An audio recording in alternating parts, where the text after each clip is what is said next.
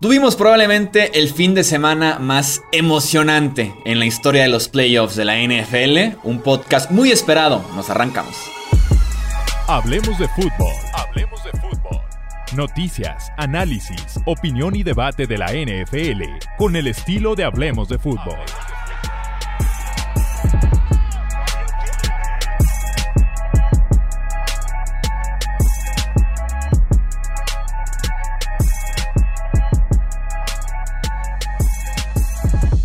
¿Qué tal amigos? ¿Cómo están? Bienvenidos a un episodio más del podcast Hablemos de Fútbol. Yo soy Jesús Sánchez, un placer estar aquí con ustedes.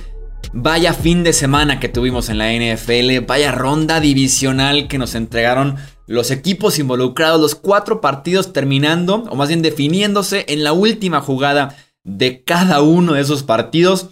Uno de los podcasts más esperados, más interesantes que se van a poner bastante, bastante buenos y estoy muy bien acompañado para poder justamente comentar esos cuatro partidos del fin de semana. Me acompañan por acá Alejandro Romo y también Tony Álvarez. Amigos, ¿cómo están? Un abrazo. ¿Qué tal amigos? Muy bien, buenas noches a todos los que nos están escuchando, Twitch por ahí en vivo, eh, YouTube mañana por la mañana y bueno, al, al horario que sea. Este, espero que estén muy bien. Eh, acabamos de presenciar el mejor fin de semana en la historia de la NFL, a mi gusto al menos, eh, como ya lo comentabas, Chuy. Pero si no el mejor, a gusto de muchos, definitivamente tiene que estar en top 3, ¿no? Porque después de lo que vimos este, este fin de semana fue, fue hermoso, fue espectacular, fue perfecto.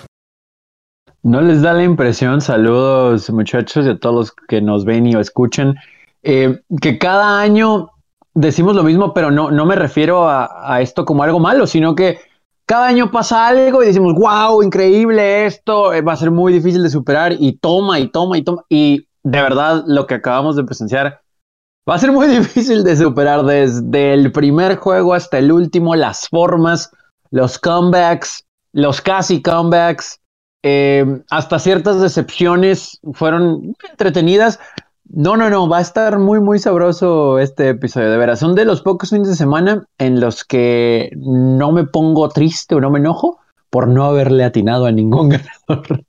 ¿Qué digo? Es válido el tema de los picks, seguramente eh, va a haber comentarios. Creo que es válido en el sentido de que se definieron en la última jugada, o sea, iban empatados en cada uno de los partidos, ¿no? Entonces, literalmente aquí aplica la de cualquiera pudo haber ganado, ¿no? O sea, el que tenía la última posición, tal vez en, los partidos, entonces creo que es más que válido en ese, en ese aspecto el no tener la semana pulcra de picks. No, completamente. Digo, Tony y yo nos fuimos 0-4, tú te fuiste 1-3, pero pues bien nos pudimos haber ido 4-0 y 3-1, ¿sabes? Eh, por ejemplo, en el partido de, de Tampa Bay, que lo veíamos ya prácticamente que se iba a overtime, o en el partido de, los Bills que ya tenían ganado el juego y, un milagro, no, un milagro, una negligencia que ya después platicaremos eh, pasó o que los Packers tenían en el control todo el partido y, un, y una patada bloqueada les cambia todo. O sea, definitivamente no fue nuestra semana en los picks, lo aceptamos por completo, pero también lo cerca que estaban los partidos, o sea, tres favoritos no ganaron. Y eso, y eso es eh, mucho decir. Lo que yo agregaría sí, eh, me parece el fin de semana muy emocionante, pero no diría que fueron partidazos todos. Como que yo sí soy mucho de diferenciar entre un partido cerrado y un buen partido. Un buen partido me parece un buen partido, un, partido bien jugado. Y por ejemplo, el Tennessee en contra de Cincinnati o la debacle de los Rams no entraría yo en qué partidazo dieron, porque no fue un partido emocionante, más no fue un buen partido. No sé si estoy okay, en ese sentido. No, no, tienes razón. Y hasta, igual y hasta podríamos catalogar el de los Rams Packers en eso, ¿no? Porque, o sea. ¿Cuál Rams primera o Packers 49ers? Ay, perdón. Este. Eh, 49ers Packers, ah, perdón. O sea, porque tuvimos un primer cuarto con yardas negativas de parte de los Niners. Eh, una primera mitad súper discreta de parte de esa ofensiva. Los Packers tuvieron un buen drive, o bueno, dos buenos drives. Uno fue el primero, uno fue en el tercer y cuarto cuarto. O sea, sí, no fueron, digamos, la calidad de los partidos no fue tan alta. Sin embargo, como fin de semana emocionante, no se puede pedir absolutamente nada más. O sea, que los cuatro partidos se hayan decidido en la última jugada es algo, es algo creo yo que nunca, nunca antes había pasado y va a ser muy difícil que se vea.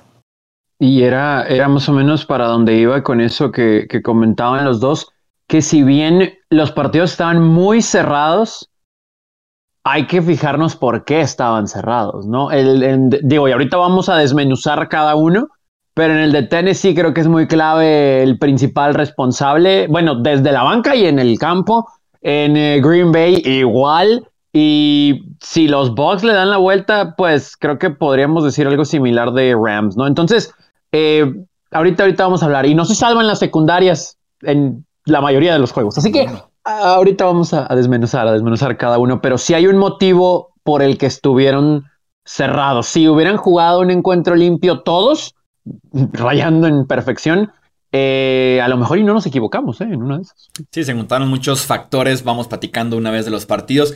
Arrancamos en Arrowhead Stadium, la victoria eh, de los Kansas City Chiefs 42 a 36 ante los Buffalo Bills. Aquí sí nos entregaron el que probablemente es el mejor partido en la historia de los playoffs, quitando los Super Bowls. se hicieron 25 puntos en los últimos dos minutos del tiempo regular y por ahí compartíamos estadísticas en las que tal vez fue el mejor partido en la historia en un enfrentamiento de quarterbacks, no tanto Josh Allen como Patrick Mahomes, una serie de marcas en yardas, en touchdowns, en rating de quarterback, en QBR de ESPN nos dieron realmente un clásico instantáneo estos dos partidos que termina siendo para Kansas City en el tiempo extra. Estoy, estoy, de acuerdo con, con lo que estás diciendo. Probablemente haya sido el mejor partido que haya visto fuera de Super Bowl y probablemente también, también sea el mejor partido que he visto en general, ¿no? Eh, el show que nos dieron de tan alto nivel estos dos quarterbacks, híjole, yo creo que el único partido que se me viene a la mente así de, de alto juego de quarterbacks a este nivel sería eh, Peyton Manning contra Tony Romo, por ahí en el 2014 me parece que fue. Terminaron un partido, uno 51-48, eh, favor los Broncos o por ahí. Pero realmente escarbándole, escarbándole ¿Cuántos partidos hemos visto donde los quarterbacks sean prácticamente perfectos, no? O sea, Josh Allen falló 10 pases de 37, Mahomes falló 11 pases de 44, 1 4 touchdowns, 1 3 touchdowns, este y uno corriendo, 1 68 yardas este, 1 68 yardas con acarreo, el otro 69 yardas con acarreo y simplemente jugadas espectaculares. Y aparte vemos como una exhibición del coreback moderno en ese sentido, ¿no? Yo estoy fascinado porque es como. No es el coreback corredor, ni voy a decir que a partir de este momento es la nueva era, porque llevamos ya tiempo en este tipo de nuevos corebacks, pero es simplemente brutal el verlo a un nivel tan alto, en el que es un recurso más en el arsenal, tanto para correrlo diseñado como para correrlo en escapar de la presión, comprar tiempo y tal vez conseguir yardas por tu cuenta. Fue realmente una exhibición de lo que es el coreback moderno, ¿no? El cómo jugar la posición de coreback en la NFL hoy en día, la exhibición perfecta por parte de ambos. Y, no sé si llamarlo recurso, porque estos dos lo hacen a la perfección y es parte del plan de juego, ¿no? Tal vez un poquito más de Josh Allen, eh, porque cuántas jugadas no fueron diseñadas específicamente para que él corriera la pelota. Pero eso no quiere decir que Mahomes no sea un mago, ¿no? Y sabíamos que si alguien iba a nivelar esto, si es que nos inclinábamos por un lado, como lo hicimos con los Bills, pues iba a ser Patrick Mahomes. Entonces, sí, digo, hay muchos, creo que sí hay muchísimos otros juegos de playoff que están a la par de este, pero en cuanto al juego del mariscal de campo como tal, eh, ahí están los números, ¿no? O sea, es, es, es de verdad impresionante, impresionante lo que vimos en Arrowhead. Y no quiero ser el, el aguafiestas y empezar a hablar mal o empezar a hablar de los errores que abrieron puertas en momentos, pero sí es muy curioso cómo en los primeros cuartos vimos pocos puntos y en el último, ante la necesidad y la urgencia, es más, ni siquiera voy a hablar en el último cuarto completo, ¿no? O sea, en los últimos dos minutos de, de juego, cuántas posesiones no se tuvieron y que en un santiamén estaban yendo y viniendo y que más allá del número de jugadas, de los Bills para poder conseguir touchdowns, pues también tuvieron mucha facilidad para mover la pelota. Ahorita vamos a hablar de las secundarias, porque todo parte del cocheo y después de la ejecución. Sin embargo, es de verdad emocionante, increíble. Sí me acuerdo mucho de lo que pasó en Arrowhead con los Patriotas y Tom Brady, que fueron a ganar en tiempo extra. Y, y hay muchos otros más juegos de playoff emocionantes. Pero vuelvo a lo mismo.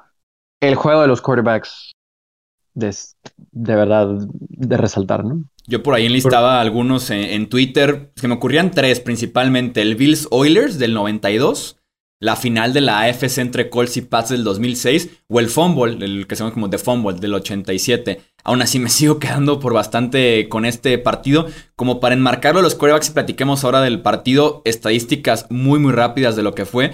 Eh, según ESPN, eh, su, QBR del 0 al 100, 96.3 Mahomes, 90.3 eh, George Allen, el único partido que han registrado ESPN desde hace 10 años, que ambos quarterbacks tienen arriba de 90 en la historia del QBR. Primer partido de playoffs en el que ambos quarterbacks tienen por lo menos 300 o más yardas pasando, tres pases de touchdown y cero intercepciones.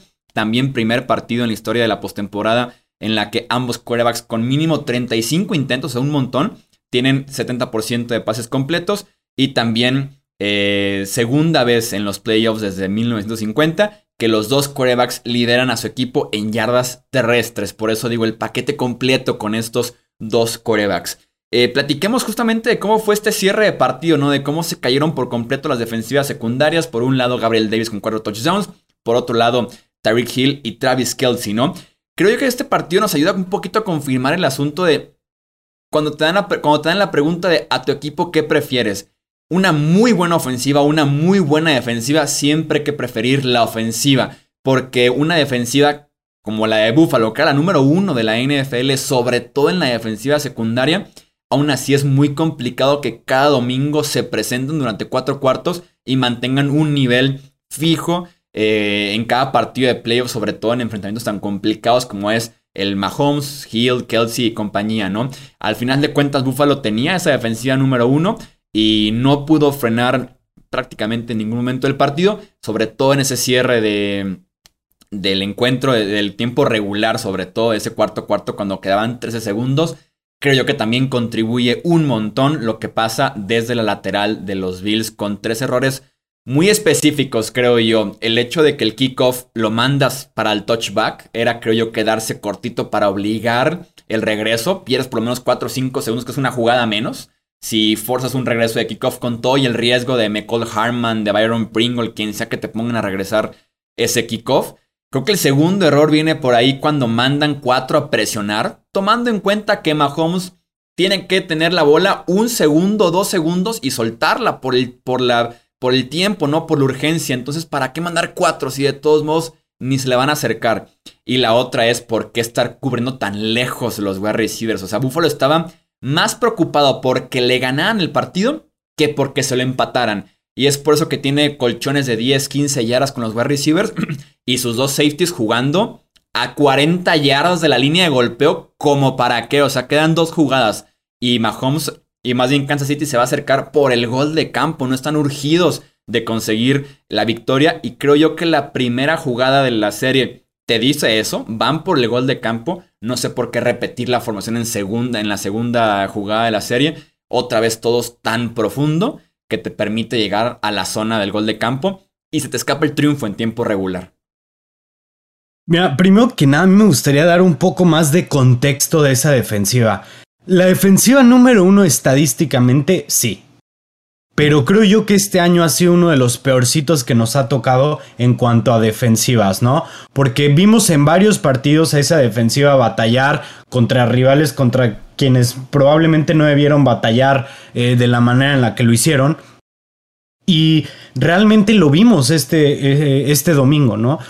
Lo vimos ayer en la manera en que simplemente no pudieron, o sea, no pudieron tener ni siquiera un poquito de solidez durante todo el partido, porque si tenemos el, último drive para empatar, este, que criticar, ¿no? Pero a lo largo de todo el partido no hacían jugadas los Bills, o sea, o, o, dejaban o dejaban muy abierto a, a Travis Kelsey o a Tyreek Hill, o si no, buena cobertura secundaria, pero no le ponían espía a Mahomes y les corría. Entonces, a mí se me hizo un plan de juego eh, de parte de este Sean McDermott y Leslie Fraser bastante malo.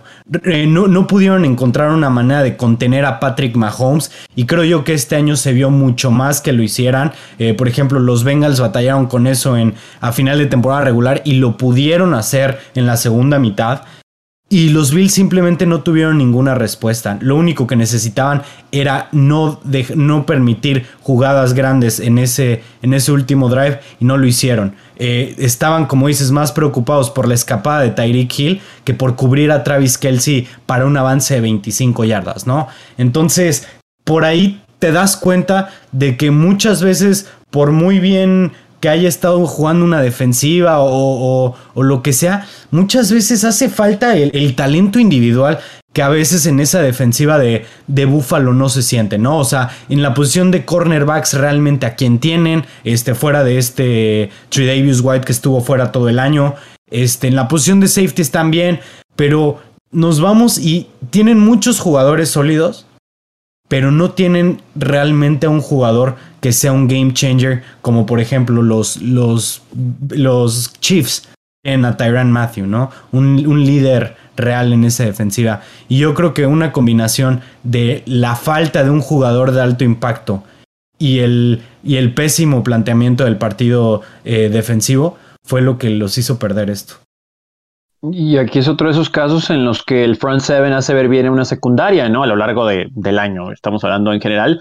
Pero aquí, digo, veo, veo lo que dices, Alex, y le aumento el hecho de que todavía, si nos ponemos a analizar fríamente, los Chiefs fallaron un gol de campo todavía. Y un punto extra. Entonces, estamos hablando de una posesión en la que tal vez no, no estaríamos hablando de que los Chiefs fueran a empatar, ¿no? Tal vez a ganar en tiempo regular. Y lo que quiero llegar con esto es que sí, batalló Buffalo, cualquiera podría decir que había hecho lo suficiente para sacar el juego. Y si lo hubiera sacado, a lo mejor no fuera mucho el tema esta noche. El problema es que no solo fue la serie ofensiva en la que consiguen el gol de campo moviendo la pelota en 13 segundos, o bueno, en menos, porque pues se acomodaron para el gol de campo en menos de 13 segundos, sino la serie ofensiva anterior, en donde como el esquinero que supuestamente iba a estar con Tyreek Hill se queda amarrado, hay confusión antes del snap, y luego de repente todo el mundo está muy mal acomodado y Tyreek Hill se escapa al grado de inclusive pues burlarse, creo que no, no, no faltando el respeto, pero sí burlarse de un hombre que tiene enfrente y sabe que lo va a pasar por velocidad para anotar el touchdown, ¿no? Entonces, sí, sí es algo que, que evidentemente los Bills van a tener que tomar en cuenta para la off-season. Insistimos sobre todo en su secundaria, porque sí hay presión en el quarterback, etcétera. Pero todo eso parte del cocheo. De si bien sabes que tienen dos armas letales en Hill y Kelsey, cualquiera, cualquiera nos va a decir, bueno, pues si le mandas doble cobertura a uno, pues el otro va a quedar libre. Pero todo parte del mismo esquema desde la presión o desde los down linemen que vas a tener, ¿no? En la línea de golpeo. Entonces, ahí es donde me cuesta un poquito de trabajo creer que en dos jugadas consecutivas encontró Patrick Mahomes a hombres tan, pero tan libres. Y de verdad, les juro, yo creí que quedando 13 segundos ya habían ganado los Bills más allá de los timeouts. Y, y voy a lo de los timeouts porque los Bills pidieron tiempo fuera antes de cada jugada para ver cómo se paraban los Chiefs y defender bien.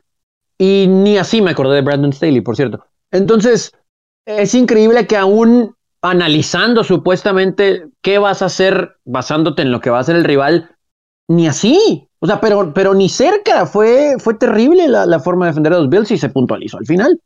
Y fíjate que eso de los tiempos fuera es un detalle bien estúpido. Me gusta fijarme a mí a veces en eso.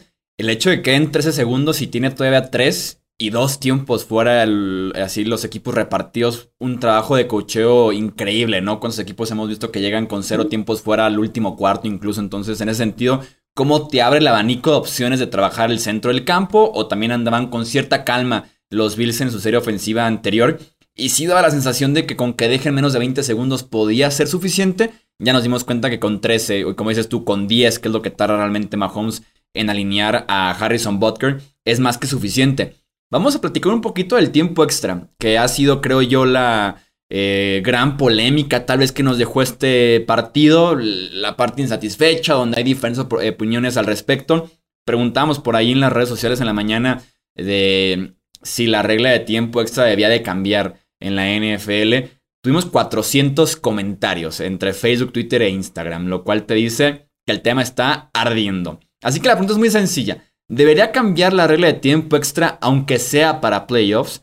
Para que de alguna forma aseguremos que ambos equipos tengan la posesión y no se sienta como el domingo que fue un quien gane el volado es muy probable que gane ese partido. Uf, está, está, está brava. Yo no tenía problema anteriormente, inclusive antes de que se cambiara la regla, que con gol de campo tienes una posesión para el rival, porque voy a citar un poquito un tweet de Keenan Allen que mencionaba, pues no hay que olvidarnos que la defensa gana los campeonatos. Y llámenme old school lo que quieran, pero sí, porque cualquiera me va a decir, bueno, Mahomes fue el que sacó la serie ofensiva para ganar, pero porque la defensa de los Bills no está en un nivel de campeonato, concretamente en la secundaria, por eso es que no pudieron detenerlos. Con eso dicho, creo que pueden cambiar el formato como en básquetbol. Ni modo, o sea, si se me van a, a, caer ahí un poquito de cansancio, pues que jueguen un cuarto completo. Yo sé que en playoff vuelve a empezar un juego. Hay que recordar eso. Si hay una diferencia en el tiempo extra entre temporada regular y en playoff. En playoff vuelve a empezar un juego. Entonces, no vería yo mal que se juegue un cuarto completo. Y si al final del cuarto completo hay un empate, pues continúa el juego. Si no, pues entonces ahí termina. Porque entiendo que se están jugando mucho más, ¿no? Que un juego de temporada regular. Pero, pero bueno, eh, no me molesta como está ahorita, puedo decirlo también. Ok. A mí, a mí no me molesta tampoco, ¿eh? Yo no la cambiaría. Eh, al final de cuentas, soy también de la idea de hay que jugar defensiva. Este deporte es tres unidades o en el campo tienes 11 contra 11. Y el volado no define, no es como que el volado te pone en la yarda uno el rival, así te diría, ah, claro que sí, el volado te va a definir el campeón, el, perdón, el ganador. El volado define nada más quién tiene la primera posición, pero todavía hay que avanzar 75 yardas más para poder anotar el touchdown. Que sí, con Mahomes en este partido se siente que es prácticamente un trámite, no dejan de ser 75 yardas. Si puede salir algo mal, una tercera oportunidad, una intercepción, un fumble, no sabes. Entonces, nada más se define la primera posición. Y este deporte siendo de tres facetas, diría, perdiste el volado, qué mala suerte, juega un poco de defensiva, porque si quieres ganar aspirar al campeonato, juega un poco de defensiva, ¿no? Consigue un stop, que tu defensiva te haga dos, tres jugadas buenas en tiempo extra para tener la oportunidad ahora tú de con un solo gol de campo que te alcance para poder eh, sacar el resultado. Tengo aquí estadísticas de cómo se ha dado el momento de la primera posesión, del touchdown, tanto en temporada como en playoffs. Primero vas tú, Romo, y ahorita les platico cómo está el tema estadístico con esto. Yo pienso de la misma manera que tú, Chuy. Desde mi punto de vista, se tiene que jugar defensiva también. O sea, no, no tienes nada garantizado al ganar el volado. Tienes una posesión para empezar, sí, pero tienes que recorrer y tienes que anotar. O sea, antes, o sea, de la de antes de Ano con gol de campo, ahí sí, esa sí no me gustaba. Con esa yo sí tenía un problema. Pero aquí tienes que anotar, entonces se me hace que lo único que necesitas es no dejes que te anoten y ya tienes, y el otro equipo tiene la chance. Si la llegaran a cambiar, yo lo que sugeriría es, ok, le, este, anota, el otro equipo forzosamente tiene que anotar. Puede irse por dos el segundo y ganar el partido. O sea, suponiendo que, el primero hace el punto extra. Y, y ya, o sea, si, quedan empatados, si quedan empatados después de, de las dos posiciones, ya ahora sí, next score wins. O sea, ya, ya nada de que, porque lo van a querer hacer tipo colegial. O sea, va a llegar un punto donde, ah, no sé, se enfrentan ellos dos el siguiente año y ahora gana, este, está la regla cambiada, gana este, este, ¿cómo se llama? Gana el volado Bills, anota Josh Allen, luego responde Patrick Mahomes y luego responde este, este Josh Allen y va a ser como, no, teníamos que tener una posición más. O sea, también se tiene que limitar a algo, ¿sabes? El juego no, solo, no es enteramente un show ofensivo y ya. Eso es, o sea, no, no solo, sería darle, es que si es darle mucho a la, ofensiva, pues no, o sea, también tienes que jugar un poquito de defensiva. Tomando en cuenta las nuevas reglas de quitarlo del gol de campo gana, que eso sí era malísimo porque tres primeros y dices y ya estás a punto de ganar el partido. Eh, hablando de que con touchdown ganas el partido y lo terminas. Sumando temporada regular y postemporada, se han ido 163 partidos a tiempo extra en la NFL con este nuevo reglamento. 35 de ellos han decidido con touchdown en la primera posición, que eso es el 21.5% de los partidos. Temporada regular más playoffs. El detalle, que es complicado de explicarnos, es por qué cambia tanto el porcentaje cuando vamos solamente a los playoffs. En los playoffs con este nuevo formato hemos tenido 11 partidos, tomando en cuenta ya eh, este Bills contra Chiefs. 7 se han acabado con touchdown en la primera posición, 3 han despejado y 1 ha lanzado intercepción. Específicamente es Drew Brees en 2018 en contra de los eh, Rams. Así que 7, 3, 1 tenemos aquí como en el tema de los 11, 11 partidos que se han ido a tiempo extra en playoffs. Uf, híjole, es que yo, yo insisto que así está bien. Yo no le veo lo malo. Pero esa estadística hace que la gente empiece a comentar que es injusto, ¿no? Que el que no anotó el touchdown de esos siete, pues nunca vio la pelota. Entonces, ahí es donde me molesta un poquito, ¿no? Porque entonces, ¿tu defensa de qué sirve, no? ¿Qué está haciendo en playoff tu equipo si tu defensa no te puede conseguir la pelota? O por lo menos detener una vez, ¿no? Entonces, sí, como decía Alex, no. Ojalá que nunca caigamos en, bueno, que cada quien agarre la pelota en la 25, como en colegial, y de ahí hasta que se... No, no, no. ¿Sabes qué agregaría yo incluso? Si no quieres el depender de un volado, el decir una moneda va a depender de mi suerte y demás, gánalo en, tiempo regular entonces. Ah, no, ese es el argumento de siempre, pero pues ayer, contra el partido de ayer, ¿qué puedes decir? ¿Qué le puedes decir a los Bills? Realmente. Dejaron demasiado tiempo.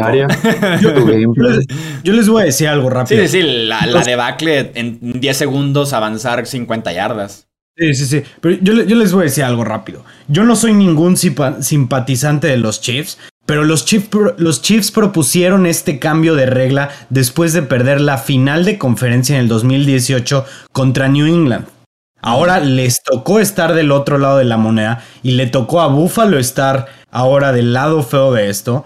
Y así como lo dijo Josh Allen, dice, si a nosotros hubiéramos ganado el volado y estuviéramos en su posición, estaríamos celebrando. No se trata de poner excusas donde realmente creo yo que no, que no está, que no está debate eso, ¿saben? O sea, simplemente los, los Chiefs, los Chiefs les hicieron drive tras drive tras drive para ganar, hicieron lo necesario los Chiefs querían más ese partido que los Bills. Así de fácil, o al menos que la defensiva de Bills. Sí, es cierto eso. A mí también me incomoda que lo hagan ver como que por relazar perdieron los Bills. Porque Josh Allen se fue 0-2 en eh, volados, perdieron los Bills. Entonces, no, no, no, no, no, no, no, no. Es, es, hay que jugar defensa, ¿no? Hay eh, sí, eso sí es incómodo.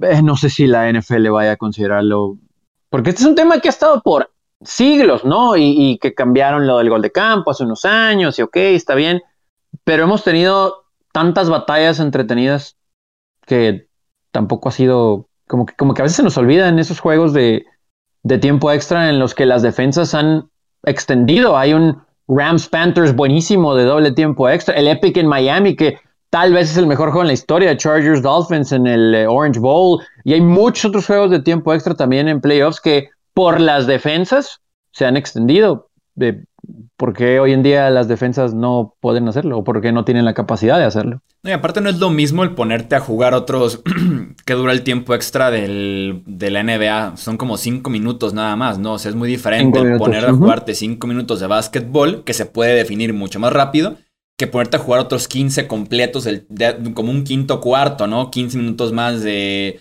este deporte en enero con el frío, lo físico, 20 partidos ya en la cartera. También los jugadores, ¿qué, vamos a ver espectáculo en ese momento, al final de cuentas, ¿no? Y le quitas la emoción o le quitas el hecho de decir tiempo extra en la NFL, es muerte súbita, es literalmente el que anota va a ganar. sí puede ser volado, pero también hemos visto partidos que se, terminan con un touchdown defensivo, con intercepción o con un fumble de Rogers y regresado touchdown de Arizona hace unos cuantos años. Entonces, hemos tenido como que un poquito de todos los resultados. Insisto, yo no la cambiaría.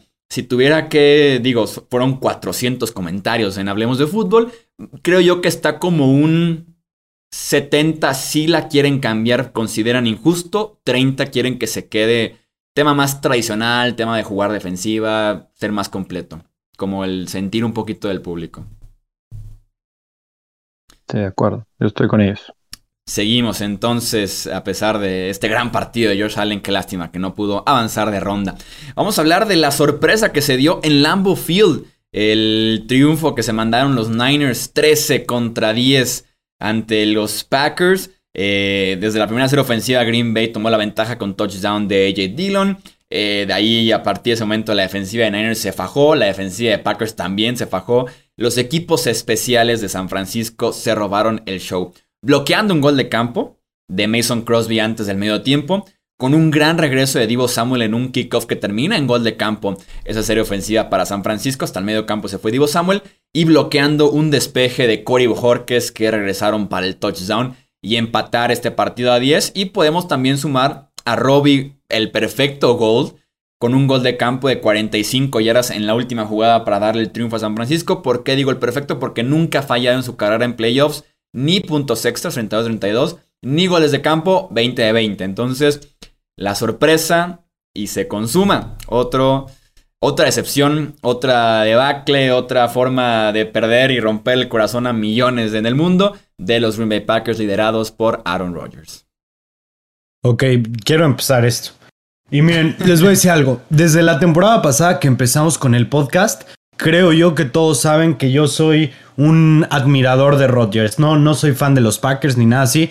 Sin embargo, me parece que Rodgers mínimo ha sido el quarterback con más talento que, que nos ha tocado ver en la historia, desde mi punto de vista. Pero creo yo que ya es momento de que nos demos cuenta de que los playoffs no son lo suyo. Que nunca va a ser el quarterback más grande en la historia, por mucho que le duela esto a, los fans de Packers, ni va a estar cerca, ni mucho menos. Rodgers año con tiene una década que ganó el Super Bowl y año con año es salir de una u otra manera y siempre, siempre, siempre buscan la manera de excusarlo, ¿no? El año pasado su, defensiva les da tres intercepciones, le da tres intercepciones en la segunda mitad. Pierden aún así. Ay no, su defensiva jugó muy mal la primera mitad y esto. Contra los Seahawks, su defensiva le dio cuatro turnovers. Pierden en overtime. Ay no, es que su defensiva hizo al final esto. Y ahorita están culpando a los equipos especiales cuando Aaron Rodgers y su ofensiva ponen 10 puntos en casa. Estoy de acuerdo que hacía mucho frío, que nevó y lo que quieran, pero para el nivel que trae Aaron Rodgers y que traían los Green Bay Packers, no hay ni un, ninguna manera de excusar que el quarterback, el MVP de la liga, el Mr. Perfecto, el, el mejor rating de la historia, no hay ninguna manera de excusar que agarre y te ponga 10 puntos en un playoff en casa. Esa es mi manera de pensar. Yo creo que los Packers perdieron el partido en los equipos especiales definitivamente, pero creo que Rodgers dejó muchísimo que desear. A mí me cuesta trabajo decir que lo perdieron en los equipos especiales porque si bien va directamente al marcador, el gol de campo bloqueado y después la patada bloqueada que regresaron para el touchdown, eh, ¿cuántas series ofensivas? Y no le quiero quitar crédito a la defensa de los 49ers, pero ¿cuántas series ofensivas no se murieron de nada de los Packers. Y ahí es donde platicaba precisamente con, con Chuy, con Alex tras bambalinas mientras estaba el juego. Con un cierto delay, por cierto, pero bueno, eso es otro tema. Em, que se tiene que arreglar as soon as possible. sí, sí, sí, sí. Ahorita, ahorita les contamos, ahorita les contamos. que la verdad, a, a mí me costaba ya muchísimo también defender a Aaron Rodgers, porque, como dice Alex, o sea, a veces que la defensa, uy, no tiene línea, pues es que no le han drafteado receptores y voy a ir con el blueprint, pero tengo que caer con Tom Brady, ¿no? O sea, tengo que caer con todos esos años en donde no tenía nada y ganó anillos y resulta que tal vez el año en que tenía todo no ganó el Super Bowl, ¿no? Entonces, sí me cuesta trabajo ahora defender muchísimo a Aaron Rodgers porque a pesar de la edad, pasó su prime, sigue en un muy buen nivel, pero aún así este equipo no llega al Super Bowl. O sea, ni siquiera estamos hablando de, de que puede llegar al Super Bowl. Entonces, e, es, es, muy complicado, es muy difícil hablar de Aaron Rodgers, el inclusive mencionarlo en la misma oración que muchos otros, porque al final del día es Trent Dilfer, ¿no? O sea, no, pero pues tiene un anillo. Entonces, ¿cómo vamos a poder evaluar a un quarterback más allá del talento que nos demuestra en temporada regular si al final del día en playoff, que es cuando más importa, es más de lo mismo? Fueron muchas series ofensivas con malas decisiones en donde él como el líder tiene que elevar su nivel y tiene que jugar mejor y honestamente tampoco puedo poner de excusa lo de la nieve. Estás en tu casa, es Lambeau Field, es Football Weather, es Titletown, es la gente. No, no es, es increíble que, y les aventaba estadística, esta estadística en el previo, que los equipos de California en eh, Green Bay desde 1950 eh, tenían dos triunfos y ahora ya hay un tercer triunfo con el de los 49ers, 3 y 12 en diciembre y enero, y resulta, y resulta que los tres son de los 49ers es. Tampoco quiero decir que es un némesis, ¿eh? Porque sigo pensando que este equipo de Green Bay en general es más talentoso que el de San Francisco, pero la falta de liderazgo que va ligado a la ejecución y me apuran y hasta el game plan. Yo no sé si confiados de que precisamente por el hecho de estar en casa, la gente, el clip, etcétera, etcétera, pensaban que en algún momento los Niners iban a equivocar lo suficiente para que les dejaran en bandeja de plata a los Packers short field y anotaran rápido, etcétera. Y no sucedió. Y cuando parecía que iba a ser, yo le quiero dar crédito, yo sé que se acomodó un poquito la jugada, pero a Jacuzzi Tart en, ese, en esa tacleada, Aaron Jones, cuando parecía que se iba a escapar para touchdown, justo antes de terminar la primera mitad, porque lo taclea dentro de la 15, si mi memoria no me falla. si, si, se hubieran metido a touchdown, los Niners no regresan. Eh, y yo, sé que es fácil decirlo ahorita, pero si hubieran puesto 14-3, no hubieran regresado. Y, o no, los Niners el field goal si hubieran puesto 14-0. Pues, ¿no? 14-0. Sí, 14-0. Sí, ajá, correcto. 14-0. Entonces los Niners ya no hubieran regresado. Así que detiene ahí a Jones, viene el gol de campo bloqueado y, siguen sin mover la bola los Packers, ¿no? Entonces yo estoy muy decepcionado de verdad de, de mucha gente en Green Bay, pero principalmente de Aaron Rodgers. Un, un, último detalle sobre, sobre Rodgers. En la tercera y once que digamos es la última jugada que Aaron Rodgers toca, que intenta una, una bomba con Davante Adams, tenía a Allen Lazard completamente solo por el centro del campo para unas 25, 30 yardas fácilmente. No, y con la velocidad de Lazard se iba a escapar todavía muchas más fácil. Sí, o sea, te digo 25, 30 así de cajón, ¿sabes? En caso de una excelente reacción defensiva. Pero el problema es que Rodgers se bloquea en los playoffs. Eso es, ¿eh? E, eso es. Yo estaba tengo, tengo que apuntado el qué pasa con Rodgers en la postemporada. Creo yo que es eso. Tal vez es tanta presión la que siente que deja de confiar en muchos jugadores, en lo que le estaba haciendo bien en temporada regular. Eh, deja de confiar en el sistema y se empieza a centrar solamente en Davante Adams. Es como el pecado de Rodgers constantemente en los playoffs. Le pasó a Brett Favre incluso en el que la presión también le ganaba en postemporada. Donald Driver 24-7 y se moría con Donald Driver. Entonces es como que hay un poquito como del síndrome de la presión de Rodgers en postemporada, no sé qué le pasa. Y esa jugada de que dices el último pase, tal vez de Rodgers en Green Bay, fue justamente ese bombazo innecesario, doble cobertura Davante Adams en lugar de Allen Lazard solo por el centro del campo. Agregaría también con lo que decías Tony esa jugada de Jacques Tart que taclearon Jones si John se sale, otra historia tal vez hubiera sido, ¿eh? porque como no se sale, queman un tiempo fuera los Packers y en la siguiente jugada Rogers es capturado. Se ven obligados a hacer un spike y patear el gol de campo. Tal vez después de la captura quemas tiempo fuera y puedes ir a la zona dos, tres veces más, ¿no? Por lo menos dos veces más, en, lugar de hacer el pase del spike.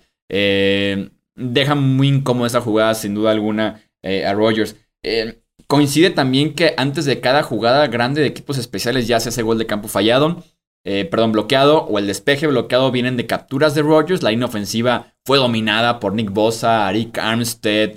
Eh, estuvieron ahí encima de Rodgers gran parte del partido. Muy rápido estuvieron llegándole. responde también al hecho de que Bakhtiari jugó en la semana 18, pero después no jugó en estos eh, playoffs. Hicieron por ahí cambios en los tackles. Regresó Billy Turner para mal probablemente.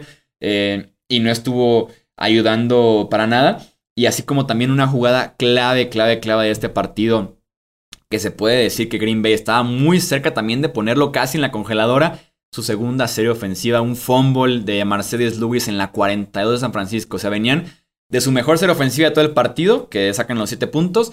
Y ya vienen otra vez con el mismo envío anímico después de un despeje de Niners y ese fumble en un jugadón de Fred Warner. Le cuesta demasiado, creo yo, a Green Bay, porque a partir de ahí tenemos ese fumble, después es despeje en serie de 4 yardas, despeje en serie que consiguió una yarda, despeje con 21 yardas conseguidas, el final del, del bloqueo del gol de campo, despeje consiguiendo 6 yardas, un gol de campo, el despeje bloqueado con menos 9 yardas y después el despeje con 4 yardas conseguidas. O sea, la ofensiva se murió a partir de ese fumble de Mercedes Lewis, básicamente. Increíble, increíble. Y aparte, yo, yo sé que aquí hemos criticado mucho a Kyle Shanahan y que también se le acomodó todo a la ofensiva de, de, los Niners, porque la defensa fue la que hizo el trabajo sucio, pero Divo Samuel, ¿no? O sea, es Divo Samuel, todo, todo para la ofensiva. Yo sé que George Kittle y demás, pero si Divo Samuel no está ahí, este equipo no va a funcionar y honestamente hay mucha gente que le debe muchísimo a Samuel, tal vez principal eh, porque igual, ¿cuántas, ¿cuántas veces comprometió la pelota en pases tan fáciles de leer y que por fracciones de segundo no se lo interceptaron? Entonces, digo, ya hablaremos de la previa eh, del fin de semana de campeonato, pero, híjole, Jimmy G, ayúdate, ¿no? Que yo te ayudaré. Y honestamente, ahí fue donde. Digo, y así ha sido toda la temporada. Kyle Shanahan dice, ok, vamos a correr la pelota. Es lo que mejor podemos hacer con esta línea y con lo que del talento de Divo, pues no le voy a dar la bola a Jimmy G. Y todo se fue acomodando como para que ese mismo juego terrestre. El hecho de correr la pelota en tercera, ¿qué fue? Tercera y, cuatro, tercera y seis. El final fue tercera y siete. Sí. Y consiguió nueve. O sea, hablan de la confianza que le tiene a Jimmy G, ¿no? Eso sí, sí, sí, sí, te dice que no vas a arriesgar la jugada casi cerca, casi a puntito del gol de campo, pero te dice de que Divo Samuel también, recordemos que se la dieron a Divo Samuel en tercera y una eternidad en Dallas y casi te consigue el primero y diez. Se la vuelves a dar en tercera oportunidad y siete, que es bastantito, y te consigue nueve. Eso es una brutalidad lo de Divo Samuel. Estoy de acuerdo y quiero ir un poco a lo que estabas diciendo, expanderme un poco más respecto a Kyle Shanahan de verdad hay veces que no lo entiendo. De verdad hay veces que siento que quiere perder. Y les voy a explicar por qué. Por ahí tenían una cuarta y una bastante importante para meterse en territorio de gol de campo, o si no, porque no querían, porque querían, todavía iban 10-3 abajo, porque querían la anotación. Y tienen cuarta y una. Alinean a este, a este Trent Williams, que es el mejor tackle del NFL, como tight end o como fullback, y lo mandan en movimiento hacia la derecha. Hacia la derecha también fue George Kittle, que es uno de los mejores Tyrants bloqueando, y a Kyle Jusisk, que es top 3 fullback de la NFL sin duda alguna. Y mandan corrida por el centro. O sea, manda la caballería pesada por la derecha, completamente por la derecha, un head start a Trent Williams por la derecha, y que por adentro les han estado dominando todo el partido manda por ahí la corrida. No entiendo por qué. No sé si este Mitchell se equivocó y en lugar de, seguir esa cortina de bloqueos que, que, tenía, se prefirió clavar para conseguir la yarda y ya no pudo. O de plano fue Kyle Shanahan con una idea bastante mala. Sí, aparte de que dejan en esa jugada, realmente la que la destruye es Rashan Gary, que dio un partidazo porque estaba en uno contra uno con el Titan suplente, lo cual va a ser bastante injusto para el ofensivo en ese caso. Bueno, pues pasemos entonces. Una, una, decepción más por parte de Green Bay. De hecho, me pasaron por Instagram, en una cuenta de fanpage de Green Bay, un, hasta, y hasta ya hacen un power ranking de las seis derrotas dolorosas de Green Bay desde el 2014. Como dato, esta, según el power ranking, terminó segunda. Terminó segunda, la primera del ranking es el NFC Championship del 2014 cuando iban ganando en contra de los Seahawks. Y un gran dato, un gran, gran dato de lo que está pasando en los playoffs eh, en Lambeau Field específicamente, de 1939. O sea, nos estamos yendo a la época de la Segunda Guerra Mundial. Al 2001, los Packers registraron 14 victorias y 0 derrotas en playoffs en casa. 14-0. Desde el 2002, la marca es de 7-7. La primera derrota fue Michael Vick y los Falcons. Y están ahorita 7-7 desde el 2002 en juegos de playoffs en casa. Y que coincide con una cita que por aquí se hizo muy famosa de Aaron Rodgers, en el que después de que fueron apaleados por San Francisco en el NFC Championship de hace tres años, eh, le preguntaban, ¿no? Y, de, lo que pasó, que se jugó en San Francisco ese partido, que si tiene algo que ver. Y su respuesta fue, lo he dicho antes, tenemos que recibir uno de estos en casa, una final de conferencia. Es un partido completamente diferente. diferente. Es diferente jugar en temperaturas bajo cero y en la, en la nieve, con frío y viento. Es un juego diferente que estar jugando aquí en San Francisco. Ha tenido dos contra Tampa Bay y contra San Francisco, los dos de clima muy caliente. Eh, y ni así. Muy frío, dices. No, San Francisco y Tampa de, clima caliente. Ah, ya, ya, o sea que ellos Recibiendo a climas calientes y nada. Y sí, y sí, no, o sea, la realidad es que los, los momentos en los que tenía que hacer esa jugada, como los momentos que vemos a Patrick Mahomes, así casi que año con año, a Tom Brady, o creo que hay para, creo que hay para la lista, pero, pero a esos dos no los hace Aaron Rodgers en playoffs. Y esa es la realidad. Y que tu misma lista te dice que es complicado, o sea, que no es poca cosa el lograrlo, que no es para todos, tal vez, ¿no? Los Manning, los no, definitivamente no. Pero ahí es donde está el, ¿cómo se llama? El, el que se acabe esa excusa, el que se acabe esas ganas de excusar a Aaron Rodgers por absolutamente todo. O sea, Siempre es una nueva excusa con él. Ahorita dicen, Aaron Rodgers no jugó equipos especiales. Y es como de, ok, sí, la regaron los equipos especiales, perdieron el partido. Pero ¿dónde estuvo Rodgers todo el partido? ¿Dónde estuvo Rodgers en esa tercera y once? O sea, de verdad, lo pueden ver, pueden, váyanse a ver esa jugada. Cualquier resumen en, aquí en YouTube lo encuentran van a fijar, fíjense en Allen Lazard y lo solo que estaba. Traía unas 4 o 5 yardas de separación. Sí, y estos equipos con los que ha perdido en las últimas temporadas en casa han corrido muy bien la pelota, ¿no? Y ahí es donde hablamos mucho del, bueno, pues sí, son 11 en defensiva y son 11 en ofensiva, etcétera. Pero ahí es donde el liderazgo de Aaron Rodgers, ¿no? Ahí es donde, y, y, y siempre lo comparo con Eli Manning, porque Eli Manning, ah, cómo batallaba pero resulta que el amigo fue Mr. Clutch cuando tenía que ser Clutch, ¿no? Y por eso le dio dos anillos a los gigantes. Así Como que. flaco, ¿no? Que nomás, que era un quarterback medianero y entraban los playoffs y era. o sea, era buenísimo. Son, son distintos. Y siento yo que Burrow va a ser de ese estilo, o sea, que, que trae hielo en las venas. Sí, se requiere como de una confianza diferente de estar jugando así en enero. Vámonos a Tampa Bay porque cayó oficialmente el campeón actual. Los Rams vencieron 30-27 a los Buccaneers. Los Ángeles ganaba 27 a 3, pero ellos mismos se complicaron. Fue una de las debacles más feas que he visto en un muy buen rato. Eh, cuatro fumbles en total, dos de Cam Akers, incluyendo uno en la yarda 1 el rival, otro en su propia yarda 30 cuando solamente les faltaba un primero y 10 para ganar este partido. También un fumble en un mal centro de Ryan Allen con Matthew Stafford, otro fumble de Cooper Cup. Con el partido empatado a 27 y con apenas 42 segundos en el reloj, Stafford conectó con Cooper Cup dos veces, pase de 20, eh, pase de 20 yardas, pase de 44 yardas y Matt Gay patean el gol de campo de la victoria. Este partido es uno de los más engañosos que van a ver en el marcador, porque no estuvo ni cerca de ser un 30-27. El partido estaba a 23 cuando Cam Akers hace el fumble en esa yarda 1. Todavía se puede poner Los Ángeles 27-3 para iniciar con ese tercer cuarto.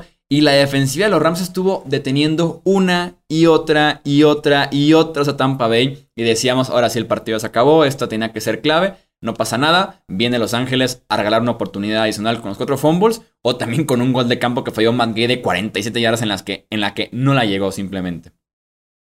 Muy, extraño ese field pero justamente lo que dijiste, eh, este partido nunca estuvo cerca de ser competitivo hacia ningún lado, ¿no?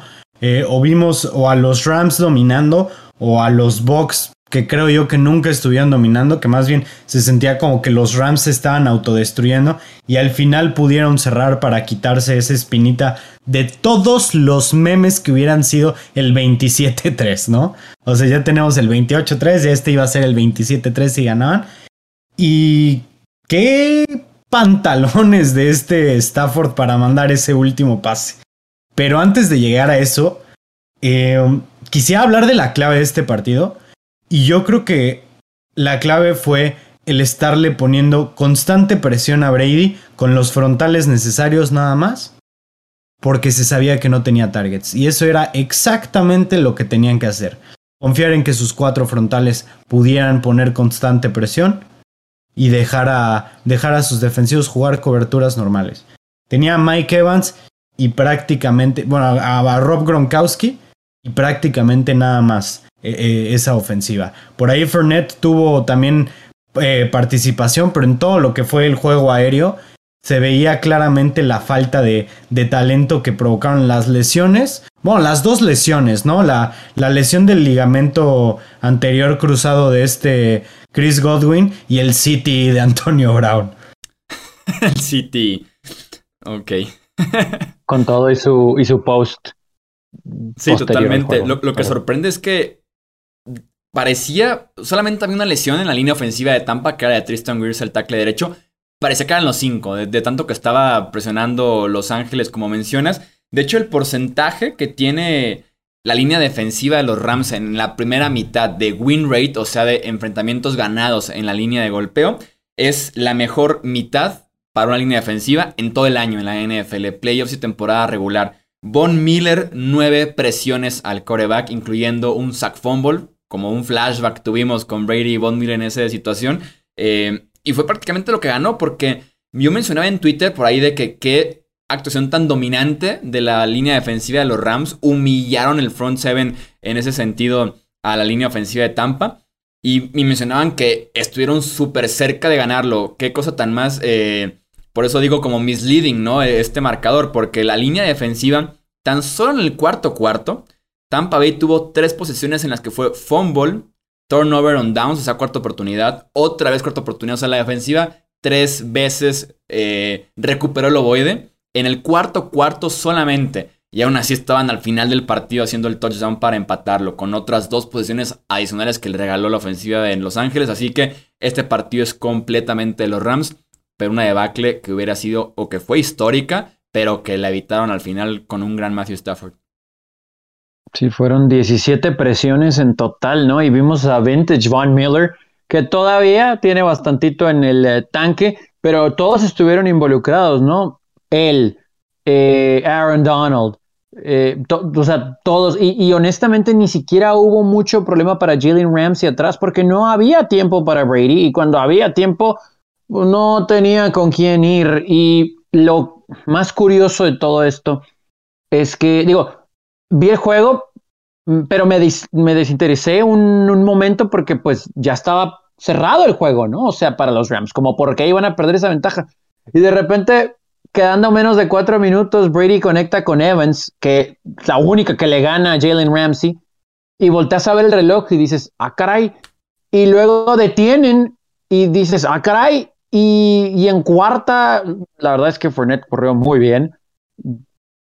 Y de repente yo ahí pensé, bueno, pues los Rams acaban de autodestruirse y lo van a ganar los Bucks en tiempo extra, ¿no?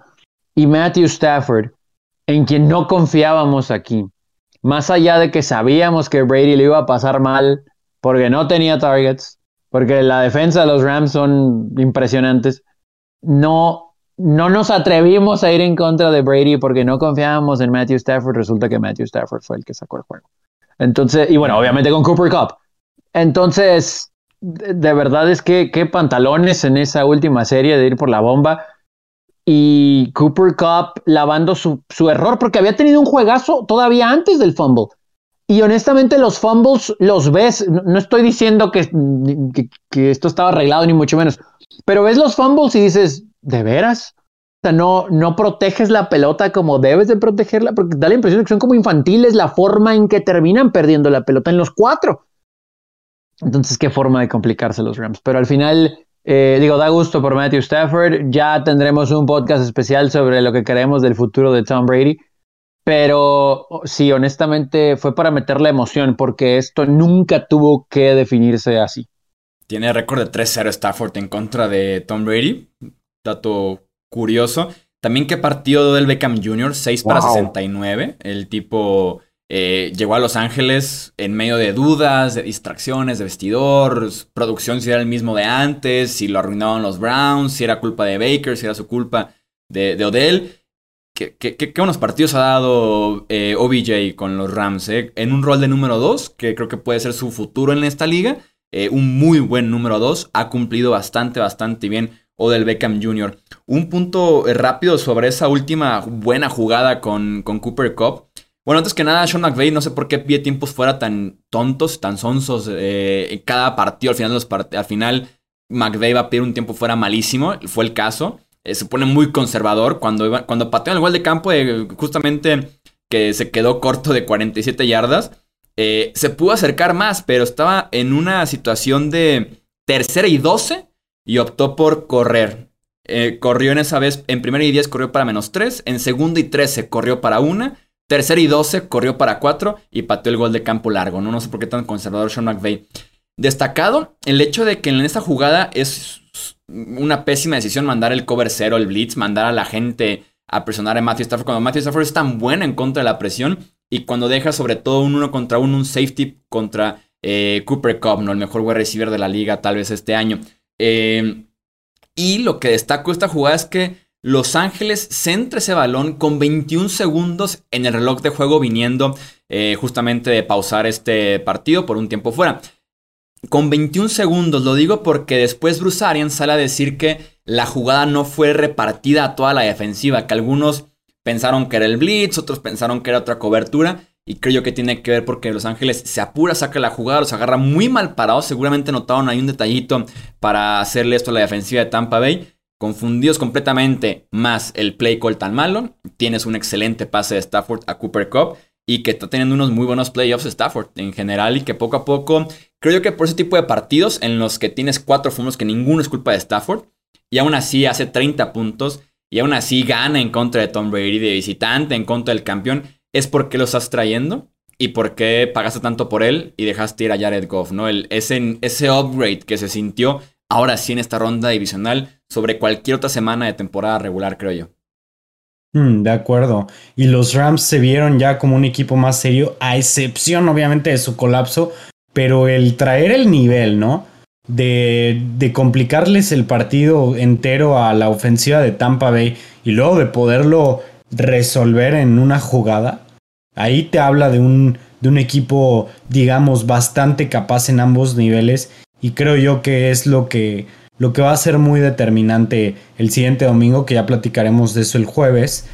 Eh, pero respecto a la cobertura, creo yo que no, no hay manera de de poder, de poder defender eso. O sea, estoy de acuerdo, tenían que jugarlo, tenían que jugar fuerte eso, pero no hay manera en la que mandes un cover cero sin ayuda en el safety y más bien al safety a cubrir al mejor wide receiver del NFL. No hay manera en que la debas de hacer. Creo yo que, que fue un error terrible de Todd Bowles. Pero eh, habiendo dicho eso, también fue la defensiva de Todd Bowles la que hizo las jugadas para tener a, para, para que los Bucks tuvieran una oportunidad en el partido.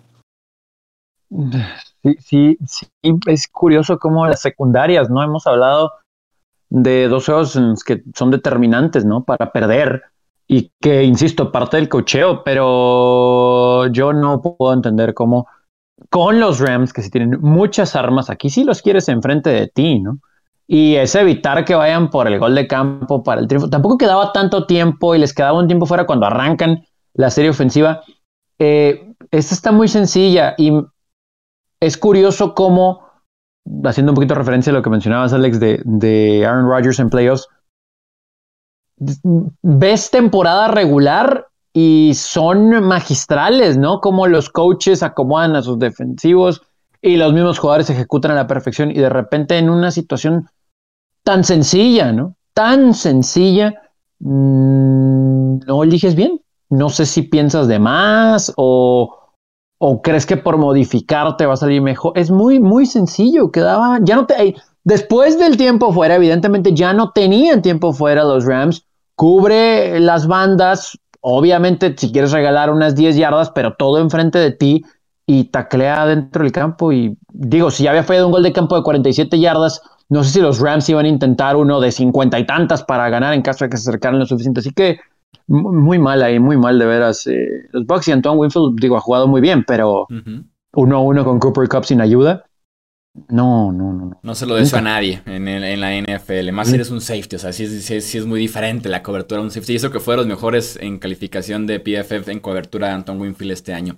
Nos quedó un partido de playoffs que fue el histórico triunfo de Cincinnati venciendo a los Tennessee Titans también con un gol de campo en la última jugada del partido de Devon McPherson, 19 a 16. Fueron cuatro goles de campo en total para McPherson, el novato de los Bengals. Lleva 8 de 8 en estos playoffs, tomando en cuenta Raiders y ahora en contra de Titans. Eh, qué forma de regalar el partido por parte de Ryan Tannehill, ¿no? Lanza tres intercepciones y aparte en dónde lanza las tres intercepciones, ¿no? La primera en su propio territorio, que le cuesta tres puntos en contra, que saca Cincinnati en la siguiente serie ofensiva. La segunda en la yarda 9 de Cincinnati, a punto de poder eh, ganar, de tomar la ventaja en ese partido. Y la tercera, cuando el partido estaba empatado, Tennessee buscaba justamente con esa última serie ofensiva ganarlo, lanza la intercepción y le da la oportunidad a Joe Burrow y compañía de avanzar en el campo, patear el gol de campo y sacar el primer triunfo como visitante en playoffs en la historia de la franquicia de los Bengals. Definitivamente muy cuestionable lo de Ryan Tannehill. También me parece muy aferrado el querer estar corriendo con Derrick Henry cuando no se veía ni por dónde. Y las pocas jugadas donde metían a Dionta Foreman se veía mucho mejor, mucho más entendido con esa línea ofensiva de lo que vimos a Henry. Eh, y también, obviamente, hay que darle el mérito a los Bengals, ¿no? O sea, los Bengals jugaron muy bien a la defensiva, perdieron a su mejor tackle defensivo y aún así pudieron sacar perfectamente el trabajo en contra del rey de la NFL, de, de Henry. Y no solo eso, eh, su defensiva se dedicó a hacer turnovers en momentos clave, como lo mencionó Chuy, ¿no? Eh, sobre todo ese último, esa última intercepción, la que los deja un a un first down de ponerlos en territorio de gol de campo. Eh, fue un pase terrible de Tannehill, una decisión terrible. Pero ahí lo que debatíamos Chuy, Tony y yo durante el partido era cuestionar el play call o la manera en la que se estaba llevando esa, esa ofensiva. Como que muy, muy, muy pasiva y de la nada quieres mandar un pase este, muy forzado, por cierto, muy mala decisión de Belichick. No me gustó en lo absoluto el play de Mike call. De Mike Rabel. De, Mike Rabel, perdón. No me gustó en lo absoluto. No me gustó en lo absoluto el, el planteamiento ofensivo en general. Pero la decisión, esa decisión. No, no, no creo que. No creo. Esa, esa progresión de jugadas. Más bien no me pareció nada inteligente. Y bueno, al final de cuentas terminan con una intercepción que pues, les termina la temporada, ¿no? Sí, no, aparte es una intercepción lanzada a mucho tráfico, a Nick Westbrook y Kine. Eh, sin Julio Johnson en el campo y con AJ Brown muy lejos de la jugada. Entonces, como que si vas a lanzar la bola, yo sí estaba de acuerdo en que lanzaran a tercera y cinco. Había que ganar ese partido. Eh, sí hay que ser un poco más inteligente en dónde lanzarla. Exactamente, sí. O sea, igual si la quieres lanzar está bien. Yo sentía como que querían terminar el partido por la manera en la que estaban manejando el reloj. Estaban corriendo, estaban mandando jugadas muy torpes. Y bueno, ahí, como dices, mandársela a Westbrook con este Julio Jones afuera, sin la posibilidad de un AJ Brown. Creo yo que yo hasta hubiera buscado más una bomba con AJ Brown, por decirles algo, que eso porque por cómo estaba jugando esa defensiva y por la cantidad de balones que se estaba robando. Y bueno, al final de cuentas les costó el partido esa, esa decisión. es curioso cómo Ryan Tannehill tira una intercepción en su primer pase del juego, intercepción en su primer pase, arrancando la segunda mitad, intercepción en su último pase del juego. Y como decías, Chuy, o sea, en los lugares, pero también en los momentos de, de juego en donde termina sucediendo esto. Ahora, con esa última serie ofensiva de cinco jugadas, eh, ok, ya habías conseguido el primero y diez y te vas a la pausa de los dos minutos. Después de eso, decides correr, como decía ahorita Alex, que lo platicamos durante el juego. Eh, Chuy, tú mencionabas que para que empezara a correr el reloj, ¿no? Para no dejarle tiempo al rival, etcétera. Alex y yo coincidimos en que tal vez pudo haber sido un pase. Yo, yo sí hubiera pensado en un pase, pero pensando en esos pases cortos, seguros, que sí te corren el reloj, pero que te generen algo de yardaje, porque después corres con Henry, ya estás en tu 35, o sea, ya estás cerca de la mitad del campo, corres no gain, luego es un pase de 5 yardas y ahí es donde viene el sentido de urgencia de, a ver, ya arrancó el reloj en la jugada anterior y en la siguiente solamente conseguí 5 yardas, es tercera y mediano, pero ya está corriendo el reloj, ya está corriendo el reloj. o sea, tengo que conseguir mucho rápido y ahí es donde Tannehill decide muy mal en cobertura muy apretada y bueno, pues ya sabemos el resultado. Entonces, no le quiero quitar crédito a Cincinnati porque su defensa dominó, pero estaban los Titanes como creí que tal vez iba a suceder, que de alguna u otra forma se iban a poner una posición para ganar el juego. Esa era la serie ofensiva para buscar ganar el juego. Y Tannehill falló. Eh, y Yo sé que no fue el mejor juego ofensivo, ¿no? Y que tal vez te dice que no confían en Tannehill absolutamente nada y por lo mismo no quieres salir de tu 16 lanzando la bola con todo, ¿no? Y en primera tienes que cortarle un poquito los downs, tal vez. Entonces, hasta es la misma confianza que tenías en Tannehill en este partido, lo que estás ahí revelando. Sí, lo, curioso es que, por ejemplo, viene, quedaba 1-8 en el segundo down y terminan en la intercepción con 28 segundos todavía se comieron mucho del reloj, que era algo que también debatíamos aquí. O sea, ya, ya te equivocaste en decisión y o ejecución, como gusten. En los primeros dos downs, pues ya no forces, ¿no? Peor de los casos es no hay nada, bueno, pues me siento en la bola o la tiro hacia afuera y pateo quedando 40 segundos y juego defensa, porque mi defensa ha jugado bien en el encuentro, pero no. Entonces, híjole, eh, tiene un buen contrato Ryan Tannehill, hay armas alrededor de ellos, etcétera, pero creo que todos estábamos en el mismo canal en que si bien eran el uno, era el campeón divisional tal vez menos poderoso de todos en la conferencia americana. Y el, y el, peor coreback de la conferencia americana también por bastante. Y por ejemplo, Tannehill tiene 7 touchdowns, 5 intercepciones en su carrera en postemporada en 5 partidos, promedia 150 yardas por partido y tiene récord de 2-3. Dos triunfos, lanzando, o más bien completando 8 pases y 7 pases. Y sus 3 derrotas, intentando 31, 26 y 24 pases. Entonces te dice un poquito de cómo va la fórmula en Tennessee. Y que desperdician, como tú dices, un gran partido de la defensiva, ¿no? Fueron 9 capturas de coreback las que tuvieron. Increíble que perdieras a pesar de esas 9 capturas de coreback. Joe Burrow no sé cómo se pone de pie cada vez que lo eh, derriban, que pasa una y otra y otra vez. Que partidazo de Jeffrey Simmons, que es como la cereza en el pastel después de una gran temporada regular. Y destacar que con Cincinnati, si bien fue un partido bien trabado, porque constantemente segunda y más de 10, tercera y más de 10 por las mismas capturas de coreback. Dos jugadas de llamar Chase, ¿no? Una escapada de 57 yardas, una más de 19, que es la que prepara ya el gol de campo para ganarlo. Y nuevamente lo de Ivan McPherson, el único kicker seleccionado en el draft de este año y teniendo una brutal postemporada. Correcto. Así como lo dijiste, ¿no? Lo, lo principal del partido fue la manera en la que le complicaron la vida a Joe Burrow. De hecho, se convirtió en el quarterback que, que, más, que más sacks ha recibido en un partido y lo ha ganado. Y fue mucho gracias a Jeffrey Simons, que después de tener una, como lo dijo Chuy, una monstruosa eh, temporada, viene la cereza en el pastel. Y a mí aquí me, llama mucho ese carácter que tiene Joe Burrow. Lo mencioné hace rato, que creo yo que tiene hielo en las venas. Creo yo que maneja cualquier situación como si fuera un juego de pretemporada. Eh, con la, o sea, con la misma frialdad pudo resolver el partido contra un equipo que se lo estuvo, que se lo estuvo comiendo vivo.